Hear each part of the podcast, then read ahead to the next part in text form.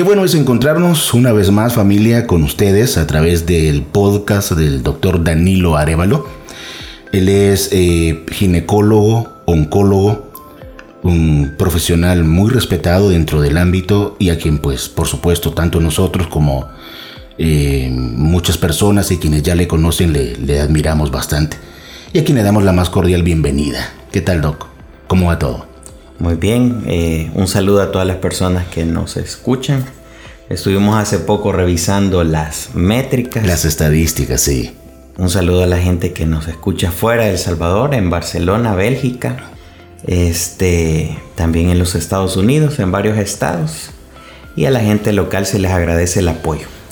Gracias familia, de verdad, gracias por, por estar pendiente y también eh, va la solicitud de que compartan este podcast, le avisen a otros, lo compartan con otros, para que también vayan aprendiendo con relación a, todo lo que el doctor nos, nos enseña en cada uno de estos temas que se desarrollan.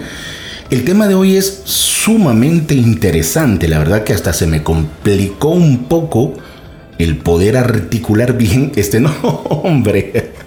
El tema de ahora es categorías birradas. Birrad, así ah, es. ¿Así? Sí. ¿Birrad o birradas? Birradas. Termina ah, con, ese, pero, no se pronuncia mucho. Sí, por, la D al final, ¿verdad? Es, un poquito difícil. De... Eh, conversamos con el doctor antes de, comenzar a grabar y la verdad que esto es familia, pero sumamente interesante e importante. Así es que todas las mujeres que nos están escuchando y que tienen ciertas dudas con relación a los a, las pruebas de mama que se hacen, los exámenes para, para saber si hay algún problema en sus mamas o, o ah, si pueden estar propensas a, tener un cáncer, este tema no se lo tienen que perder. Por ende, la primera pregunta sería, doctor, eh, ¿qué es esto de las categorías BIRAD? Bueno, vamos a, hablar tal vez un poquitito de, historia, ¿verdad? Para entender por qué se llegaron a las categorías, ¿verdad? Y en charlas anteriores, en podcast, habíamos dicho pues que realmente para llegar a un diagnóstico nosotros teníamos que partir de tres cosas muy importantes. Uno era la historia clínica, que es lo que la gente me comenta al momento de la consulta, los síntomas, el tiempo que ha transcurrido, sus antecedentes, ¿verdad? La segunda parte es el examen físico, quiere decir lo que yo percibo a través de mi experiencia.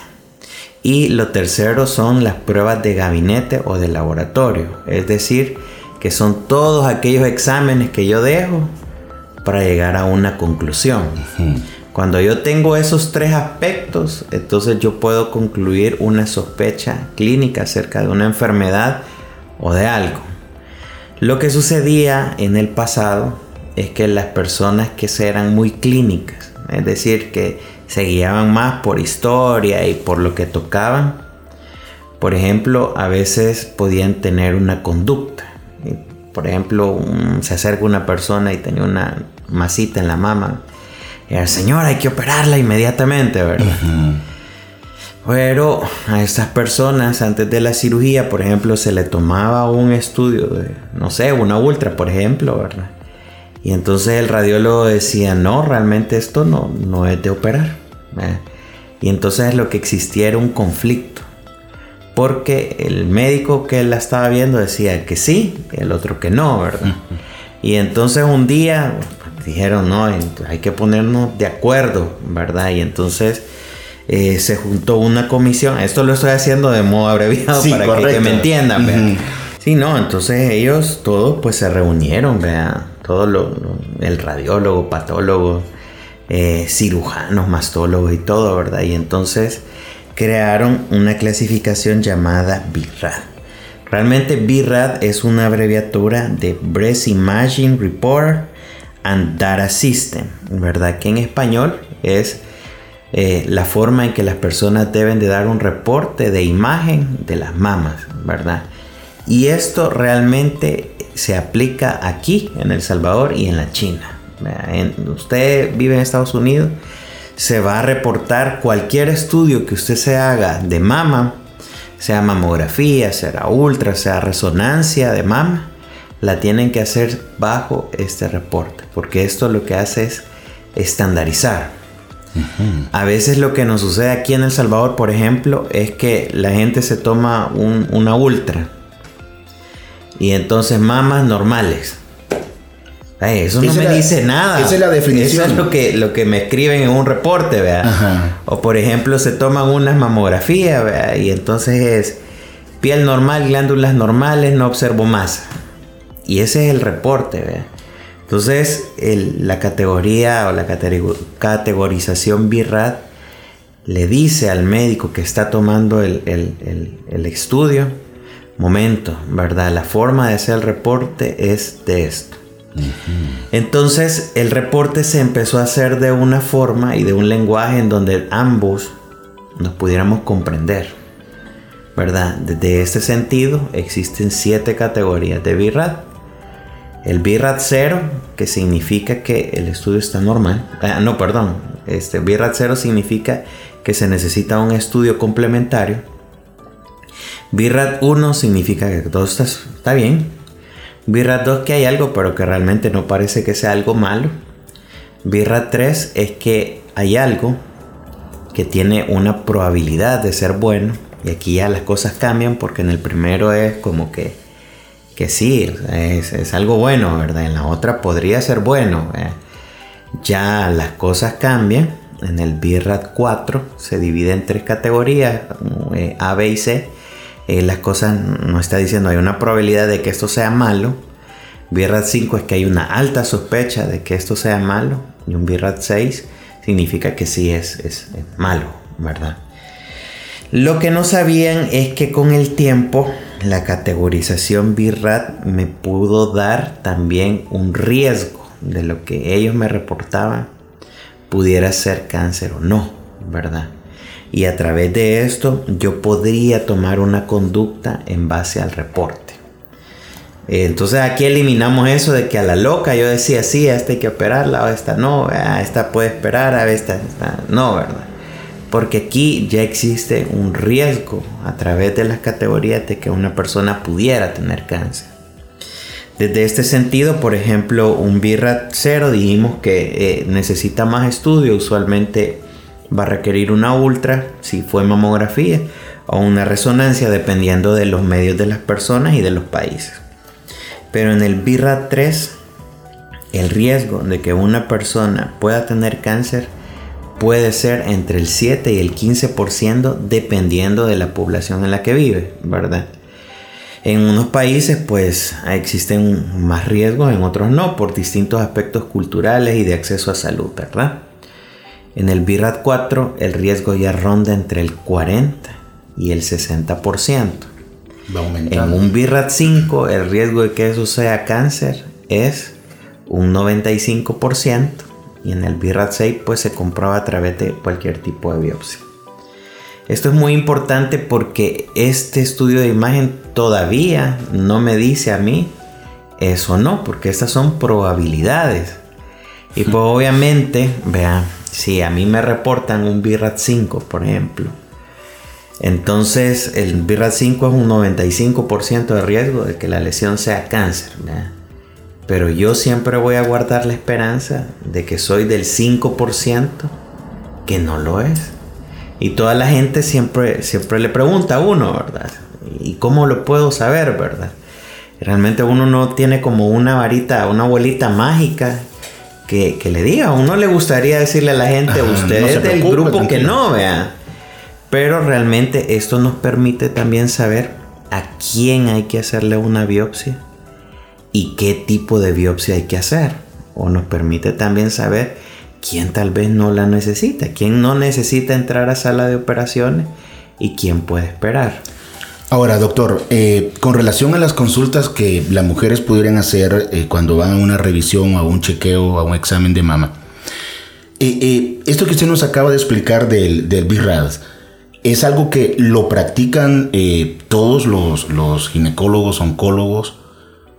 La persona puede tener la confianza de que va a visitar a, su ginecólogo y, bueno, va a recibir eh, este tipo de, información o simplemente va a ser el examen del tacto, te siento algo, operación o tenés algo malo. realmente que el, paso inicial de toda consulta, ¿verdad? Es, es con, su médico de confianza, ¿verdad? Que, por ejemplo, en la mayoría de casos es un, ginecólogo, ¿verdad? Y podría ser por una razón específica, es como, hey, mira, doc, tengo una, una chibolita, ¿verdad? Exacto, exacto. O podría ser un control habitual, ¿verdad? Hola, vengo a mi control habitual, ¿verdad? Si es un control habitual, entonces, por ejemplo, este médico ordenaría una mamografía, por ejemplo, si ya pasó los 40 años. Y entonces, este es un estudio que se llama de tamizaje. En este sentido, la mamografía eh, se hace en un centro especializado y el reporte me lo da un radiólogo. Pero el radiólogo me tiene que reportar estas categorías PIRAD. No es que me va a decir en el reporte, los pechos están buenos, fin del reporte, no, tiene que decir, ¿verdad? El tipo de equipo que se utilizó para, hacer el, procedimiento, ¿verdad? Me tiene que describir desde el exterior hasta el interior, ¿verdad? Afirmando o negando, Y al final me tiene que escribir la conclusión. En algunos países, algunos ginecólogos, eh, mastólogos, eh, toman los ultrasonidos. Eh, aparte del, del, radiólogo, el radiólogo es, es el médico especialista en imágenes. Y este, pues ellos también tienen que reportar esto en este sistema estandarizado. Doctor, perdón que lo interrumpa. ¿Cuántos tipos de exámenes existen en los que la mujer puede eh, hacerse una prueba para descubrir o saber si puede tener o no cáncer? Realmente eh, que estén bajo el sistema es la mamografía, el ultrasonido de mama y la resonancia magnética, que es la mamoresonancia, ¿verdad? Que están estandarizados y que son los estudios que se ha comprobado que tienen una, eh, eh, que pues me ayudan para el diagnóstico o como apoyo para la sospecha y estudio del cáncer. ¿Qué consejo le daría usted a las mujeres que nos están escuchando eh, el porqué de la importancia de que este reporte de BIRAD llegue a las manos del especialista? Bueno, yo creo que una, lo, primero es que algunas personas quieren ahorrarse dinero, Y entonces van donde personas que tal vez no, no, eh, no van a, a, saber hacer este tipo de reporte, ¿verdad? Entonces, ¿por qué gastar en una prueba que tal vez no me va a servir de mucho? Si hay que invertir, hay que hacerlo bien con un profesional que ha estudiado para eso, ¿verdad? Y que me reporte el, bajo el sistema BIRAD. Si yo veo el reporte que es muy escueto y al final no dice categoría BIRAD tanto, entonces tal vez no es el mejor estudio o no la persona que lo tomó no tiene la pericia necesaria para poder hacer una adecuada revisión de esto. Lo segundo, muchas pacientes quieren interpretar el estudio. Entonces se abaten antes de tiempo porque se meten a internet, y en internet todo, todo es cáncer, ¿verdad? Y entonces en vez de asistir a una consulta, acuérdense que el diagnóstico se basa también en la historia de la persona y sus antecedentes y el examen físico que practica un médico. Entonces, eh, sacar conclusiones a, veces a la, rápida, ¿verdad? También sale caro, pues, y, pues la gente se angustia un montón hasta que existe a una consulta con un especialista. En este caso, doctor, entonces la persona tiene que solicitar esto, de, este tipo de... Sí, el médico que la evalúa tiene que eh, solicitar el estudio y el estudio ya es que lo reporta al médico, que puede ser radiólogo, nos tiene que dar esto de esa forma. Esto significa de que eh, la, mujer que vaya a, hacerse este tipo de, examen solicita el reporte y una vez ya teniéndolo, ¿qué tiene que hacer? Primero me imagino presentarlo a su ginecólogo. Exactamente, al médico que lo solicitó, porque él va a tomar una conducta en base a esa prueba, ¿verdad? A ese examen. Eh, esa conducta va a ser en base a lo anterior también, a la consulta y al, examen físico que realizó, ¿verdad? Y entonces ya le puede decir, no, mire, esperemos un momento, esperemos y hagamos una revisión en, tanto tiempo. O puede sugerir que se haga una biopsia y qué tipo de biopsia hay que hacer. Es bien interesante porque en todo caso eh, estoy seguro que para las mujeres esto es, es, es nuevo. ¿Aconsejaría usted, por ejemplo, que cuando la próxima vez que vayan ellas a una consulta con su ginecólogo y este les diga que tienen que hacerse un, le encuentra algo raro tal vez en su pecho, tiene ciertas dudas y le, y le manda por una ecografía, radiografía, si él no lo menciona, ¿podrían ellas decirle, doctor, y puedo pedir un reporte vidral? Sí, realmente que, que, pues acuérdense que este es un estudio que se cancela, que tiene un costo. Y aún así en el sistema público también tiene que generar una especie de reporte para que exista una constancia de qué es lo que, lo que pasó, ¿verdad? Pues porque acuérdense que uno siempre tiene que descartar que, haya cáncer. Entonces, eh, si en el tiempo mm, se hace una revisión, uno puede ver como, ah, desde aquí había un cambio ya, ¿verdad? Y puede servir como para tratar de establecer la evolución de, esa enfermedad. Entonces siempre tiene que generar reporte. Perfecto, doctor. Algo que se nos haya quedado eh, en el tintero, porque sí el tiempo ya nos, nos avanzó. Sí, realmente eh, en el siguiente podcast vamos a hablar acerca de la biopsia de mama y sus tipos de biopsia, ya que estamos cerca del mes de octubre este, vamos a hablar de eso, que son los temas relacionados con el mes de la lucha contra el cáncer de mama. Perfecto. Gracias, Doc. De verdad. Saludos a todas las personas que nos escuchen. Bendiciones.